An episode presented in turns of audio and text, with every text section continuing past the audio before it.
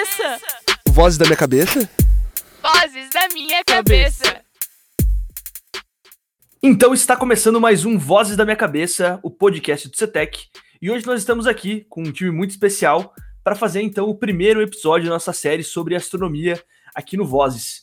Então, uh, comigo, estamos aí com dois convidados. Primeiro, como sempre, começando pelos alunos aqui da escola. Fala aí, Laura, o que as vozes da tua cabeça dizem que tu é? As vozes da minha cabeça dizem que eu sou uma astrônoma amadora que busca seguir carreira nisso e uh, uma estudante empenhada para que outras pessoas também compartilhem essa paixão comigo. Não, muito, muito massa, muito massa. Acho que essa paixão aí pela ciência é uma coisa que falta bastante hoje nas, nas novas gerações e é muito bonito ver que tu tem essa, essa vontade de seguir nessa carreira de pesquisa. E agora, para complementar essa mesa, um professor aqui da universidade, então o Odilon. Fala aí, Odilon, o que as vozes da tua cabeça dizem que tu é? Bom, obrigado, Lucas e Laura, pelo convite. Né? Então, eu fui inicialmente um astrônomo profissional, me dediquei à pesquisa em astrofísica e depois, então, de, atuando 20 anos na, aproximadamente em pesquisa em astrofísica estelar, eu mudei um pouco de área e fui para pesquisa em ensino de ciências, incluindo então a física e a astronomia. Uh, então, meu nome é Lucas Fogaça, para quem não lembra, eu sou ex-aluno professor aqui da escola e mais uma vez lembrando que o Vozes é um programa feito então para os alunos. Então, se vocês têm algum tema de interesse, alguma coisa que vocês queiram ouvir aqui no programa, ou se quiserem vir falar de um hobby, de algo que vocês gostam, algo que vocês têm uma vontade de aprofundar, só vir falar com a gente. Pode ser tanto uh, comigo particularmente, ou também pelas redes sociais, tanto da escola, no arroba Uxetec, quanto nas redes do Vozes, no arroba Vozes Podcast. Vocês podem então trazer temas distintos aí para a gente poder uh, observar. E, junto com isso também, a gente lembra que lá nas redes da escola a gente tem as atualizações do que acontece, tanto do que acontece no programa aqui, quanto do que acontece dentro do CETEC. Eh, as atividades que a gente participa e as coisas que estão acontecendo por lá. Então, gente, antes de nós começar a falar demais, vamos para a nossa pauta que hoje está muito especial, muito recheada.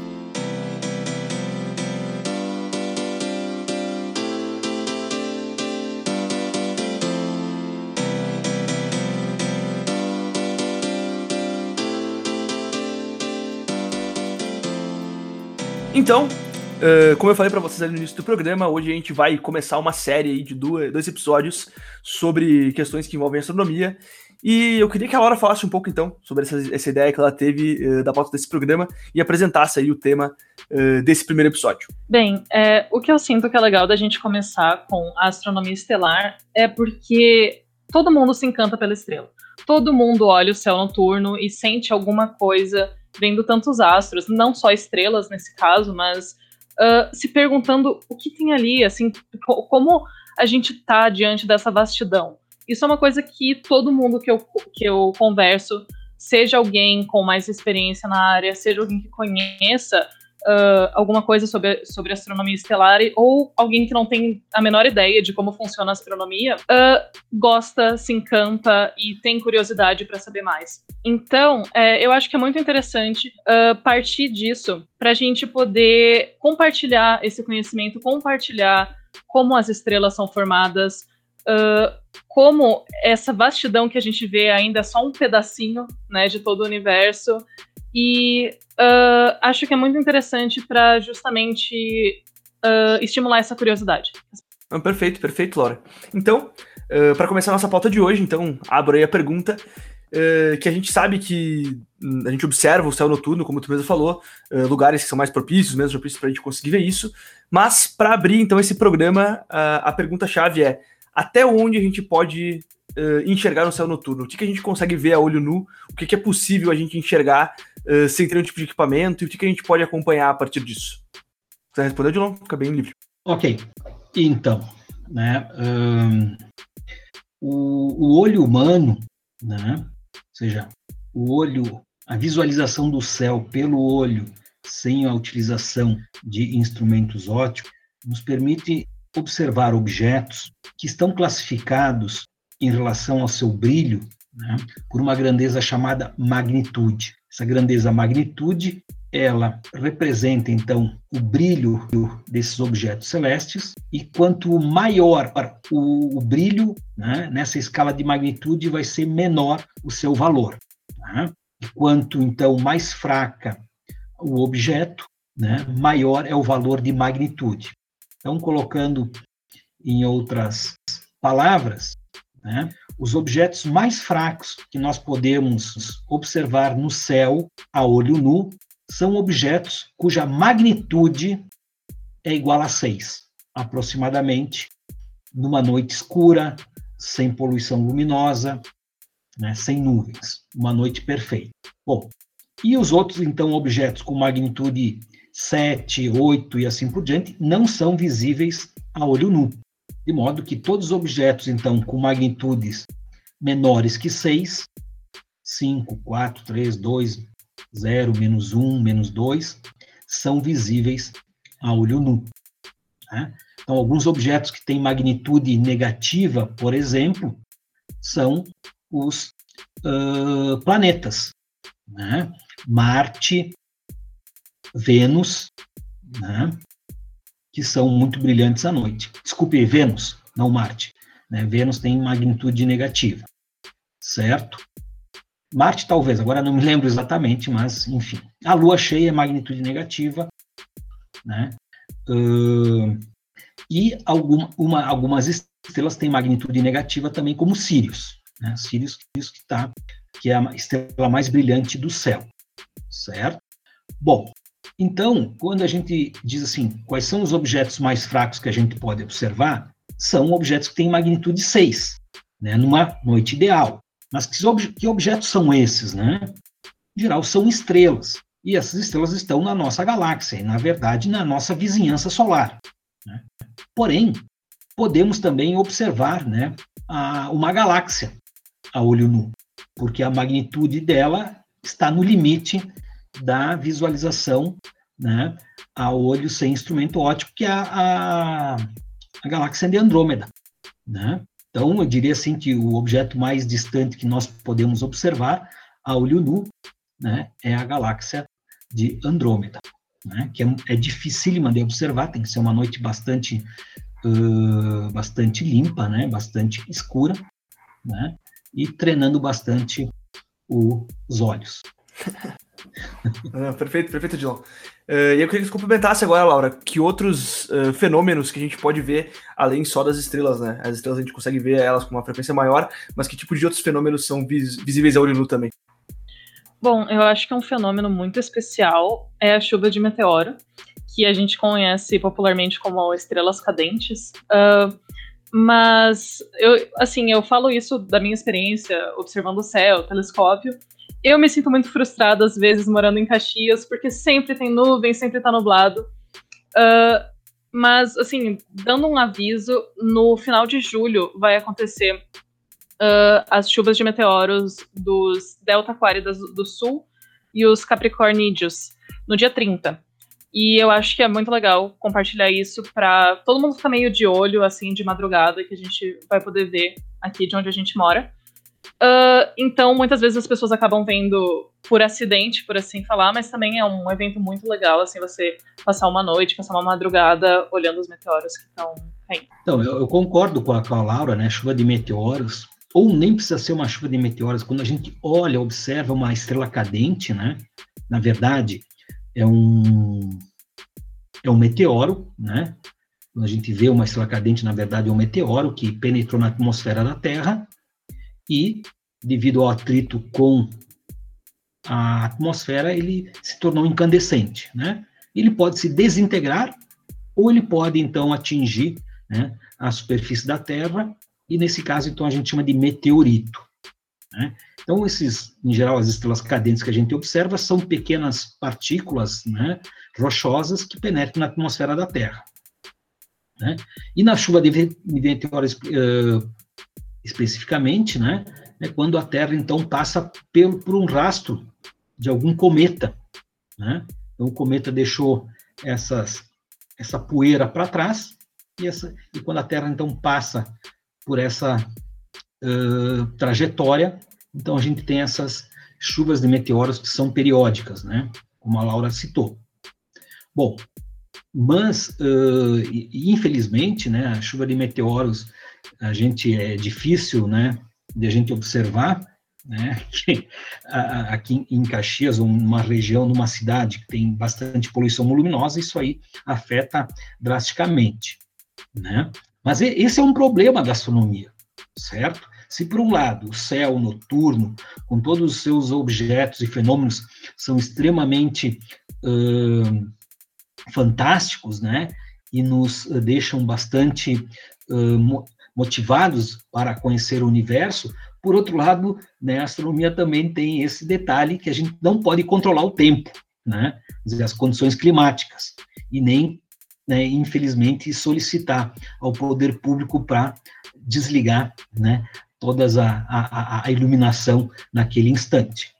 Né? Porém, né, uh, em alguns locais no mundo, eu sei que há uma preocupação do poder público no sentido de colocar uh, a iluminação pública né, de, forma, de forma que ela não emita luz para cima. Então, digamos, as, o, o, as lâmpadas, né, as luminárias que vão na, na, nos postes de luz, né, são feitos de tal forma que a luz seja para baixo. Então, evitando um pouco de poluição luminosa. Né? Isso foi feito em alguns, foi feito, está sendo feito também em alguns municípios, né, algumas localidades do mundo, mas infelizmente o poder público não dá muita bola para isso. E o que é bastante uh, ruim, né? É uma é um direito que nos está sendo tolhido, né? Que é o direito de observar o céu, né? Isso é um direito de, de todos e observar o céu da melhor forma, assim como a água é um direito de todos, né? Só que, claro, nesse caso do céu, as pessoas ainda não se deram conta disso, mas é um direito que nós temos. Esse direito deve ser preservado. Ah, perfeito, João, perfeito. Uh, acho que ficou bem legal essa introdução de vocês aí, essa primeira uh, pincelada no conteúdo de hoje. E agora, então, a Laura falou no início que ela tem essa uh, paixão pela astronomia e é uma astrônoma amadora. E eu gostaria de saber, na verdade, Laura, uh, um pouquinho mais sobre isso. Como é que tu pode entrar nesse mundo da astronomia amadora? O que, que tu pode buscar? Quais são os caminhos principais que tu tem para chegar até esse ponto? Uh, bom, eu acho que é sempre importante você ter um pouquinho de conhecimento teórico para você saber o que você está observando e uh, também você, assim, para você, por exemplo, montar um telescópio, na hora de escolher um telescópio, você vai ter que ter um pouquinho de prática. Porque isso você vai ter que ter paciência, vai ter que treinar para conseguir observar, vai se frustrar quando tiver num dia nublado, não tem como, né? Não tem muito segredo nisso. Um, mas, na verdade, assim, eu acho que é um processo, é um processo que você. Primeiro, você, você pode até começar observando de olho nu, assim, não, não tem nenhum problema. É, você não vai perder nada por isso, você vai cada vez ganhando mais. Na verdade, eu acho que se, uh, como o professor Odilon falou, eu acho que se todo mundo tirasse um tempo, assim, uma oportunidade, tivesse uma oportunidade de olhar no telescópio, tivesse um tempo livre para simplesmente olhar para o céu e começar a pensar, talvez assim as pessoas valorizassem muito mais a astronomia, porque ela pode ser uma uh, forma de você abrir sua mente, sabe, de você perceber o seu lugar no mundo. E eu acho que para você ser um astrônomo amador, você tem que começar por isso. Você tem que começar pelo que te motiva na astronomia. Qual é a beleza que você vê no céu? E a partir daí você vai seguindo para esse, esse estudo, para essa escolha de equipamentos, enfim. Eu acho que uh, depois a gente também vai fazer aquela recomendação de softwares, né? Que eu acho que é interessante também para quem está um pouquinho perdido. Não, perfeito. Vocês falaram dessa observação que a gente tem do céu e qual, quais são essas características que nós temos, né? Então agora eu queria perguntar para o Dilon que quais são esses tipos de estrelas que a gente vê, no, que a gente consegue ver no céu, né? Uh, e se todas as estrelas que a gente conhece têm a mesma tipo de formação, então elas são formadas dos mesmos elementos. Bom, uh, eu faria uma pergunta para vocês, né? Quando vocês olham para o céu, Vamos, então, um céu noturno, obviamente, né?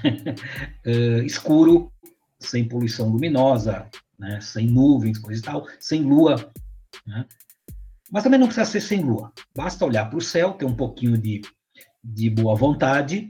Né? O que, que vocês percebem dos objetos que estão no céu, os objetos celestes? Em geral são estrelas, né? A maioria são estrelas. O que, que vocês percebem das estrelas? Eu acho que a coisa mais gritante é a diferença de cor que a gente nota. Exatamente. Né? Então, um observador mais. Não precisa ser tão atento, né? né? Só precisa ter um pouquinho de paciência, um pouquinho de, de, de, de adaptação da, dos olhos ao céu noturno. E quando olha para as estrelas, né, ele vai ver que tem estrelas mais avermelhadas, né, indo lá para o vermelho, amareladas e vermelho, e outras mais azuladas, né, estão indo lá para a cor azul, e algumas mais esbranquiçadas, certo? Então, esse é um ponto importantíssimo para dar início na numa das perguntas, que é por que, que elas têm essa coloração diferente?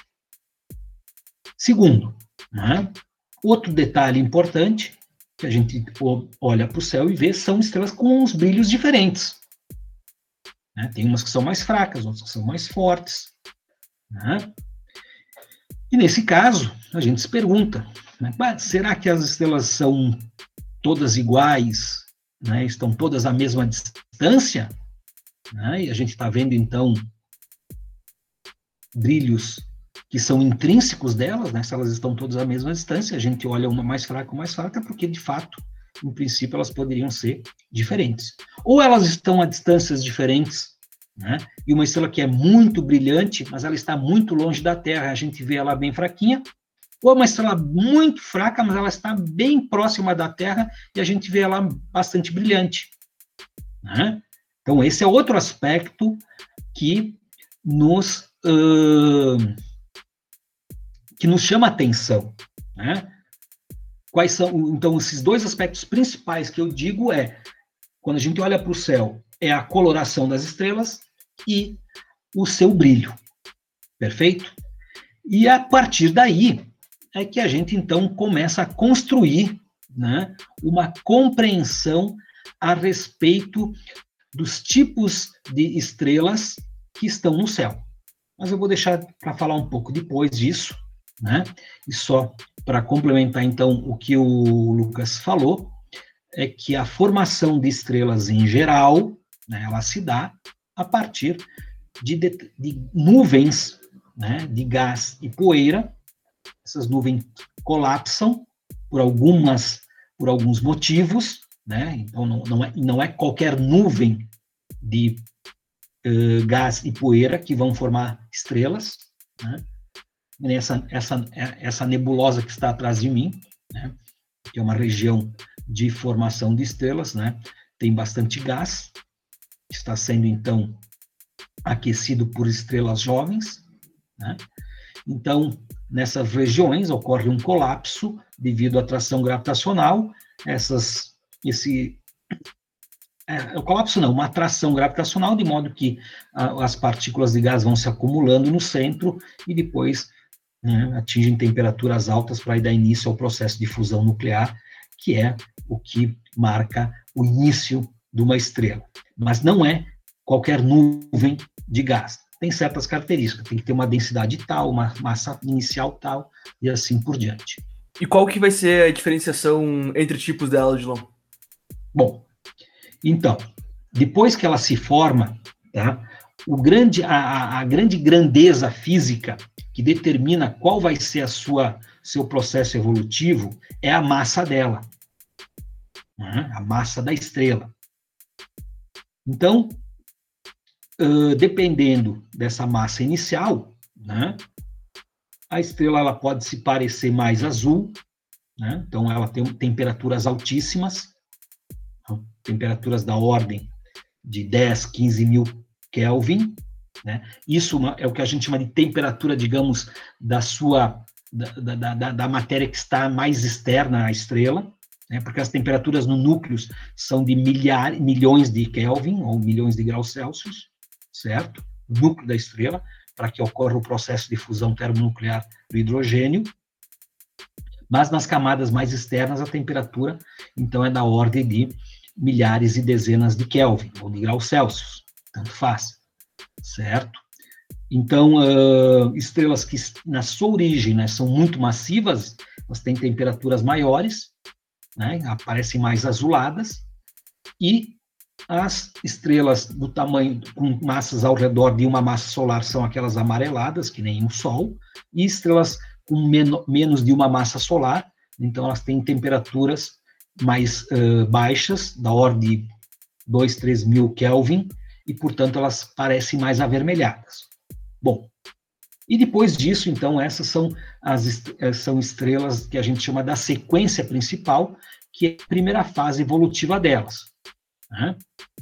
Estrelas azuis, elas são muito quentes, elas são muito massivas, elas evoluem rapidamente e saem da sequência principal, passam da sequência principal para a fase de gigante e supergigante. Né? Gigante vermelho supergigante. Né? E essas estrelas ficam na sequência principal algumas centenas de milhões de anos. Né? Então, por exemplo, a estrela Betelgeuse é uma supergigante vermelha, então ela já saiu, é uma Betelgeuse é uma estrela da constelação de Órion, é uma estrela que já saiu da sequência principal, né? ela está na fase supergigante, né? que é caracterizada pela fusão aí termonuclear do hélio, né? formando carbono, oxigênio e outros elementos químicos mais pesados. Né? Estrelas que nem o Sol, elas vão durar 10 bilhões de anos na sequência principal. Né? E estrelas que estão mais, mais frias, mais uh, na sequência principal, mais frias, mais avermelhadas, duram mais de 10, 15 bilhões de anos. Né? Na sequência principal, e depois elas evoluem para outras. Bom, de qualquer forma, né, o que, que a gente vê? O nosso, a nossa galáxia tem por volta de 13, 10, 12 bilhões de anos, 12, 13 bilhões de anos, mais ou menos, né? 13, vamos dizer assim, né? Então, na nossa na vizinhança do Sol, obviamente, a gente já tem várias estrelas que passaram da sequência principal, principalmente aquelas estrelas mais massivas, né, que ficaram centenas de milhões de anos. Então, tem muitas estrelas no céu que também já passaram da sequência principal e estão em outras fases da evolução. Então, quando a gente olha para o céu, na verdade, a gente vai ver estrelas de diferente, em diferentes fases evolutivas, né? Todas elas têm a mesma idade, praticamente, porque elas se formaram na mesma região, mas quando a gente olha para o céu, vai ter estrelas que estão na fase de gigante vermelho, de supergigante, né? Na sequência principal, também anãs brancas. Anãs brancas são estrelas que são a última fase da evolução de estrelas tipo o Sol, mas essas não são visíveis a olho nu, só com instrumentos ópticos, né? Então é uma variedade de, de uh, fases que a gente vê no céu, certo? Só que, obviamente, isso foi, só foi identificado a partir da, da do, do primeiro, da, lá pela década de 20 do século passado, né? Porque a evolução das estrelas é muito maior, o tempo de evolução das estrelas é muito maior do que da, da vida humana. Né? Então, durante 70, 80 anos que, em geral, uma pessoa vive, ela nunca vai ver a evolução de uma estrela, né? Pode ver, eventualmente, uma explosão de supernova, alguma um outro objeto assim, um cometa, uma explosão de supernova. Um cometa não é estrela, né? mas enfim, uma explosão de supernova, uma nova também, né? Mas são eventos esporádicos, certo? Em geral, não se vê evolução, não se vê estrela saindo da sequência principal e se tornando uma gigante, né? A gente não vai acompanhar isso. Então, por isso que tentar olhar para o céu, ver todas as estrelas com cores diferentes e brilhos diferentes e colocar elas em diferentes fases de evolução, isso foi um passo muito grande que só ocorreu no início do século passado e na década de 20, depois que já havia, então, se elaborado a teoria de fusão e fusão nuclear.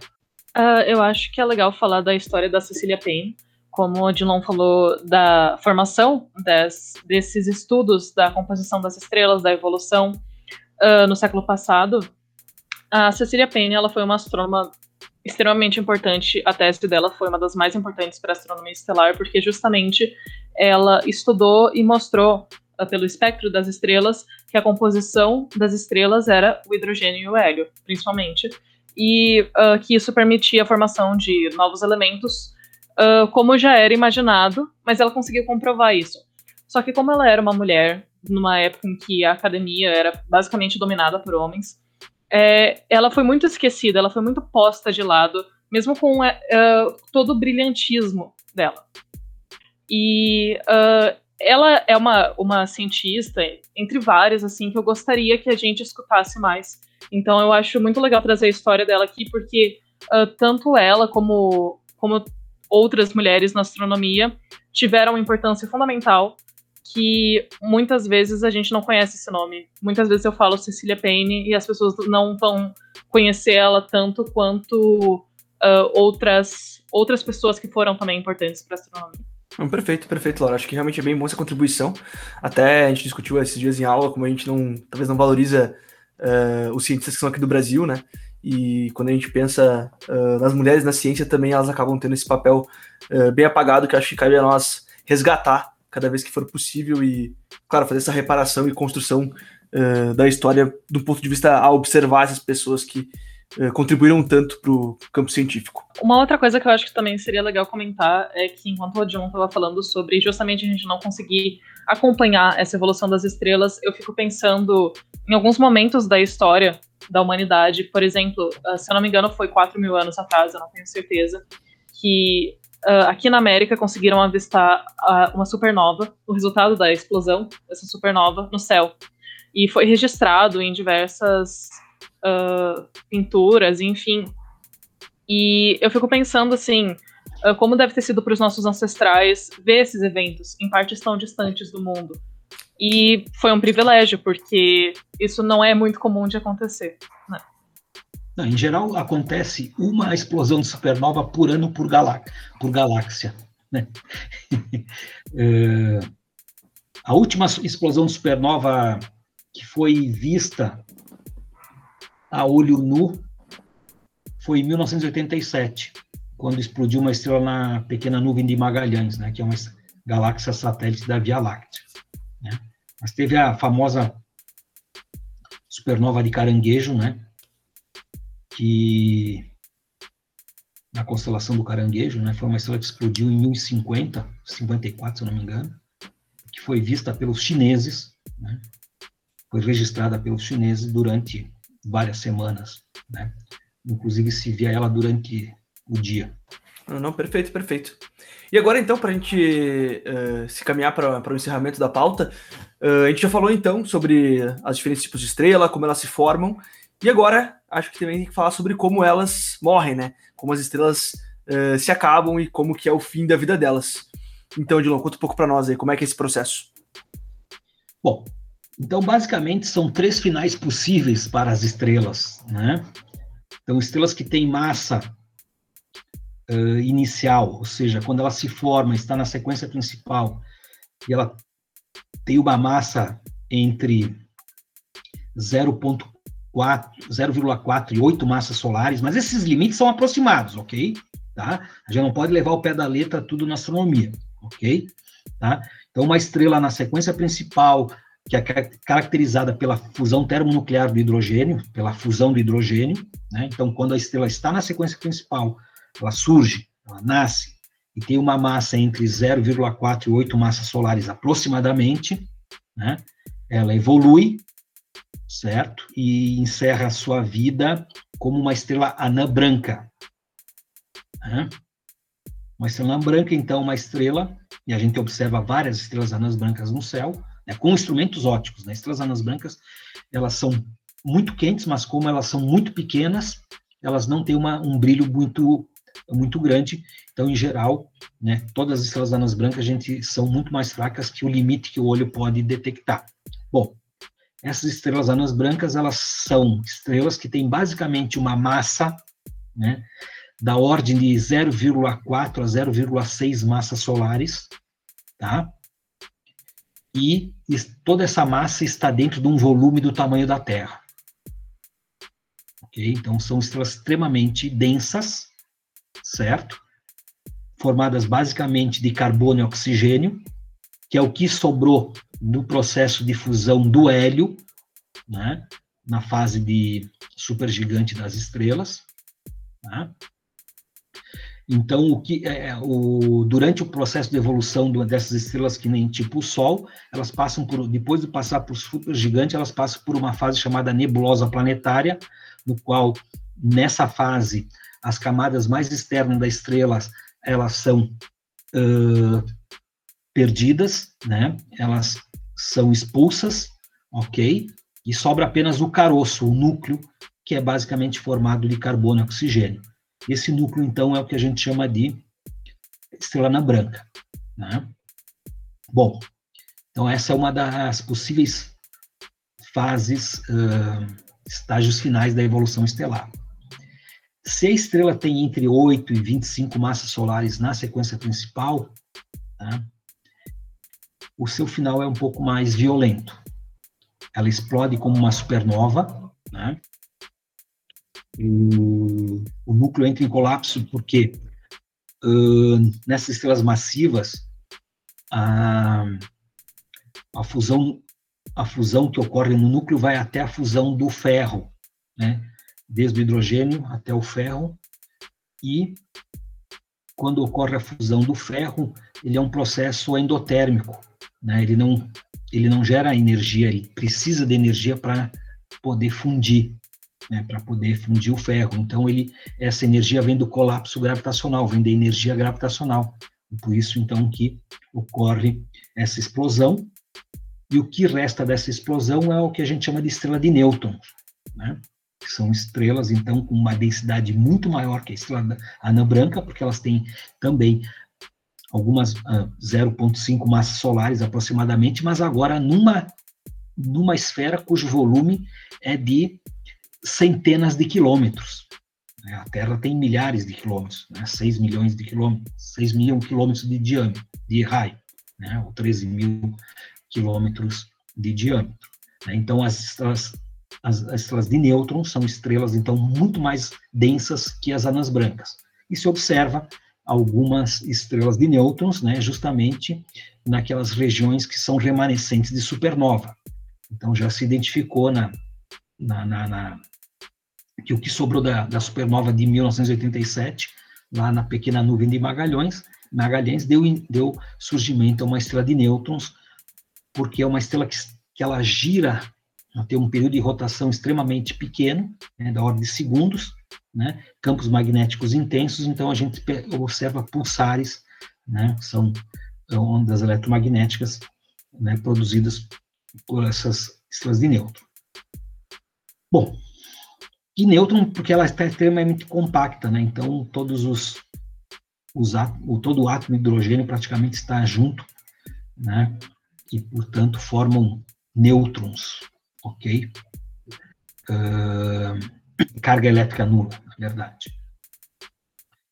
E estrelas que na sequência principal têm massas acima de 25 massas solares, então essas vão, depois da explosão de supernova, vão dar origem a buracos negros, né? que a densidade, então, é maior que as estrelas de nêutrons e, portanto, elas estão com uma massa da ordem da massa solar, só que em, dentro de um volume de algumas dezenas de quilômetros.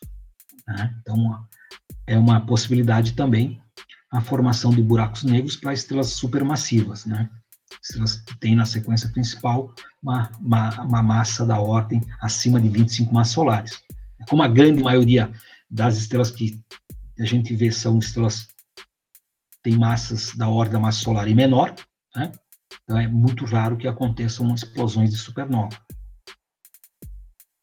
Então, esses são os três finais possíveis, né? Estrelas anãs brancas, estrelas de nêutrons e buracos negros. E depende, então, da massa da estrela, enquanto a estrela está na sequência principal.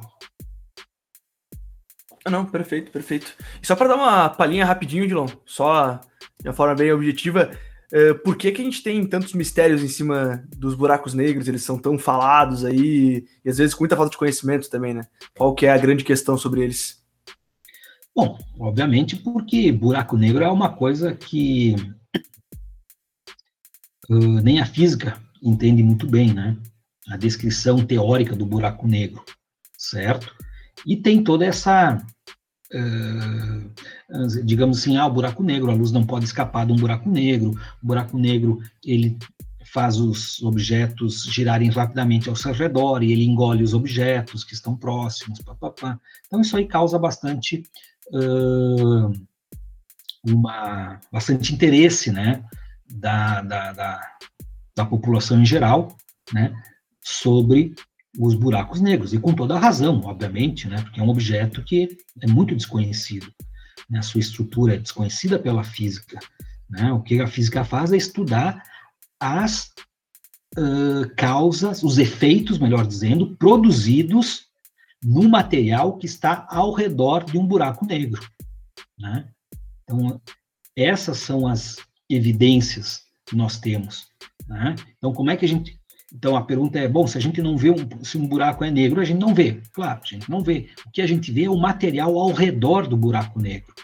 E esse material, quando se observa espectroscopicamente, em geral, se vê que a sua velocidade é altíssima, né, perto de um buraco, de um suposto buraco negro. Então, se calcula essas velocidades por efeito Doppler, né, que é um, é um fenômeno bastante simples, certo? Então, se, por efeito Doppler se determina as velocidades de rotação desses objetos e se diz assim, bom, esse objeto só pode estar pré, próximo de um objeto que tem uma massa muito grande. Mas essa massa muito grande tem que estar tá, tá concentrada num espaço muito pequeno. Bom, então tem que ser um buraco negro. Né?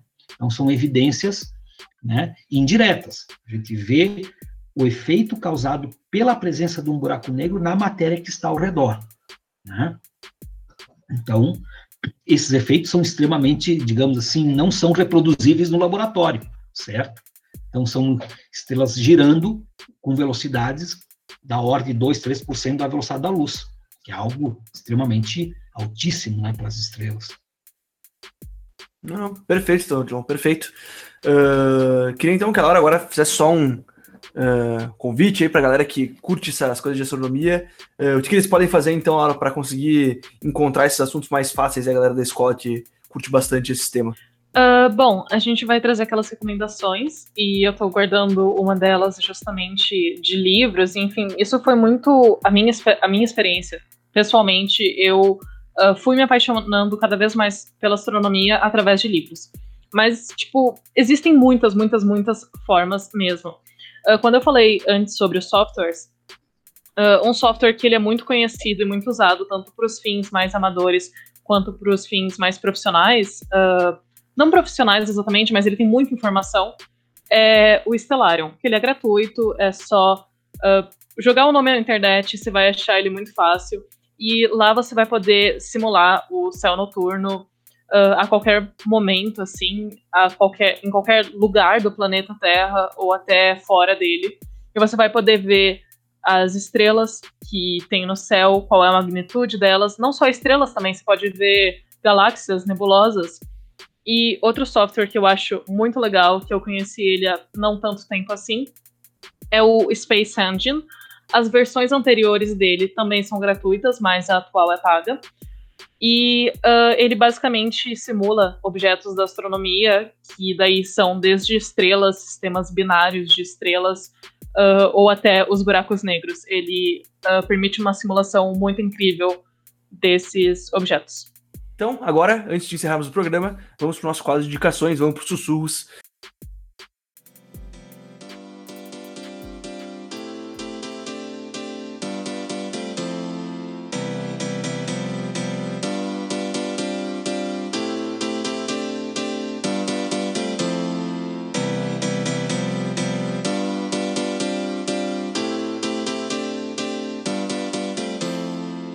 Então, começando mais um quadro Sussurros, nosso quadro de indicações aqui do Voz da Minha Cabeça. E hoje eu quero indicar um, um podcast que eu já indiquei aqui uh, em outras vezes, mas que, de novo, segue impressionando com o conteúdo e realmente acho que é muito legal. Que o nome é o SciCast, que ele é um podcast de ciência. E quem curte esses temas, os caras são realmente uma equipe bem gabaritada. Eles trazem especialistas nas áreas para falar sobre temas específicos que eu acho bem, bem interessante, que ultimamente a gente tem muita gente falando besteira que não, de coisa que não sabe. Então, vale a pena escutar. Eles têm programas sobre medicina, sobre ciência, sobre biologia, sobre história e tudo uh, muito bem acurado com o conteúdo que eles têm. Então, para quem curte uh, material com bastante referência, material que tenha uh, bastante conteúdo teórico, assim, com bastante robustez, vale a pena escutar os caras do SciCast. E fala aí, Laura, qual é a tua indicação para essa semana? Qual é o teu sussurro? Eu vou indicar dois livros do Carl Sagan. O primeiro é Cosmos, que ele é. Ele foi lançado na, no mesmo período que a série original, Cosmos, que o Carl apresenta também. E ele é muito interessante assim para quem ainda está começando a aprender sobre astronomia. Ele traz informações uh, explicadas de uma maneira simples. E o Carl é genial. então, é, basicamente, esse, essa é a minha primeira indicação. E a segunda é Bilhões e Bilhões, o último livro que o Carl Sagan escreveu, que ele é muito emocionante de ler quando você já conhece o trabalho dele. E ele uh, demonstra justamente essa um, paixão que ele tinha pela profissão dele, pela ciência. E justamente por isso eu estou trazendo essas duas recomendações. Não, não, perfeito. E fala aí, Odilon, qual o teu sul para essa semana? Qual a tua indicação para a galera aí que curtiu estar esse programa? Bom, eu, na verdade, uh, né, alguns canais no YouTube, que é, então, o canal do Marcos Calil e também o Astronomia, também são, eles promovem, o, o Marcos Calil, especificamente, então, ele tem lives toda terça-feira com observação do céu noturno, né, ao vivo, né, então dá dicas da semana de das efemérides né, semanais, Marco Calil, né, e também tem o canal do Gedel, né, que volta e meia também eles promovem lives né, com, com pessoas que se dedicam né, tanto a astrofísica profissional como astronomia amadora. Então, para uh, apoiar, né? Eu já assisti tanto o Gedel, né? então garanto que são boas opções, né, para dedicar à astronomia e também aos astrônomos amadores. Não, perfeito, perfeito. Então, queria agradecer muito, muito a participação de vocês no programa. É sempre um prazer aí receber o Dilon pela segunda vez participando aí do, do Voz da Minha Cabeça, uh, sempre contribuindo muito. Também agradecer muito a ideia da Laura aí, que eu acho que é um, tema bem pertinente, que a gente pode então uh, enriquecer muito esse debate. E isso aí, galera. Queria agradecer muito quem escutou até aqui. Espero que possam ter curtido. Se quiserem mandar algum feedback, alguma coisa. E fiquem ligados que aí nas próximas semanas aí teremos a continuação dessa série uh, com mais um programa aí sobre astronomia. É isso aí, então. Até a próxima, galera. Tchau, tchau.